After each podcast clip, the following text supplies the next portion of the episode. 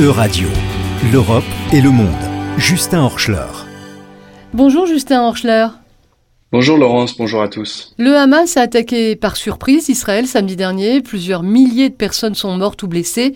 L'Union européenne et les États membres ne souhaitent pas rester passifs. Quelles sont donc les réactions, Justin? L'une des annonces principales est que l'Union européenne arrête les aides en faveur de la Palestine. Le commissaire à la politique de voisinage, Oliver Varelli, l'a annoncé ce lundi sur X, anciennement Twitter. Et je le cite. En tant que plus généreux donateur à la Palestine, la Commission européenne réévalue entièrement son budget dédié au développement, soit un total de 691 millions d'euros, sans pour autant suspendre l'assistance humanitaire. Des États membres ont aussi annoncé suspendre leurs aides nationales à la Palestine, tandis que d'autres s'y sont opposés.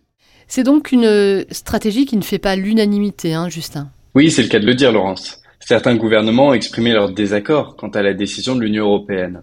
C'est par exemple le cas du gouvernement espagnol, qui se dit mal à l'aise avec l'approche communautaire, alors que l'Espagne préside actuellement la présidence tournante du Conseil de l'Union européenne. Différents gouvernements européens ou partis de gauche principalement ont adopté une ligne similaire. C'est ainsi, d'une certaine façon, un cafouillage à Bruxelles. Le journal Le Monde relate d'ailleurs que l'annonce du commissaire Varelli a été faite alors que les représentants des États membres étaient en réunion sur justement les questions de développement. L'aide aux Palestiniens n'était pas à l'ordre du jour, provoquant, logiquement, la colère de certains représentants surpris par cette déclaration. Un commissaire européen peut-il prendre une décision si lourde de cette façon? C'est une bonne question. Un porte-parole du ministère irlandais des Affaires étrangères a déclaré que non seulement il s'oppose à cette décision, mais aussi a affirmé qu'il n'y a pas de justification juridique. Selon Joseph Borrell, ce n'est pas un problème car il n'y aurait aucun transfert d'argent de prévu bientôt et par conséquent aucune euh, suspension de paiement. L'Europe est donc un contributeur financier important euh, à la Palestine. Oui, tout à fait. L'année dernière, c'est environ 300 millions d'euros qui ont été versés aux Palestiniens. Cet argent a permis de financer les dépenses sociales, médicales, des salaires et pensions, mais aussi de nouvelles infrastructures.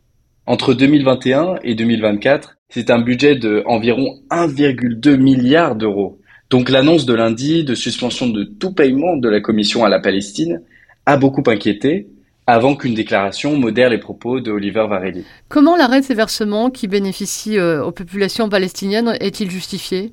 Le Hamas est un groupe considéré comme terroriste par l'Union européenne et qui agit principalement dans la bande de Gaza. Des partisans du Hamas ont attaqué le sud d'Israël, tuant ou prenant en otage des habitants de confession juive.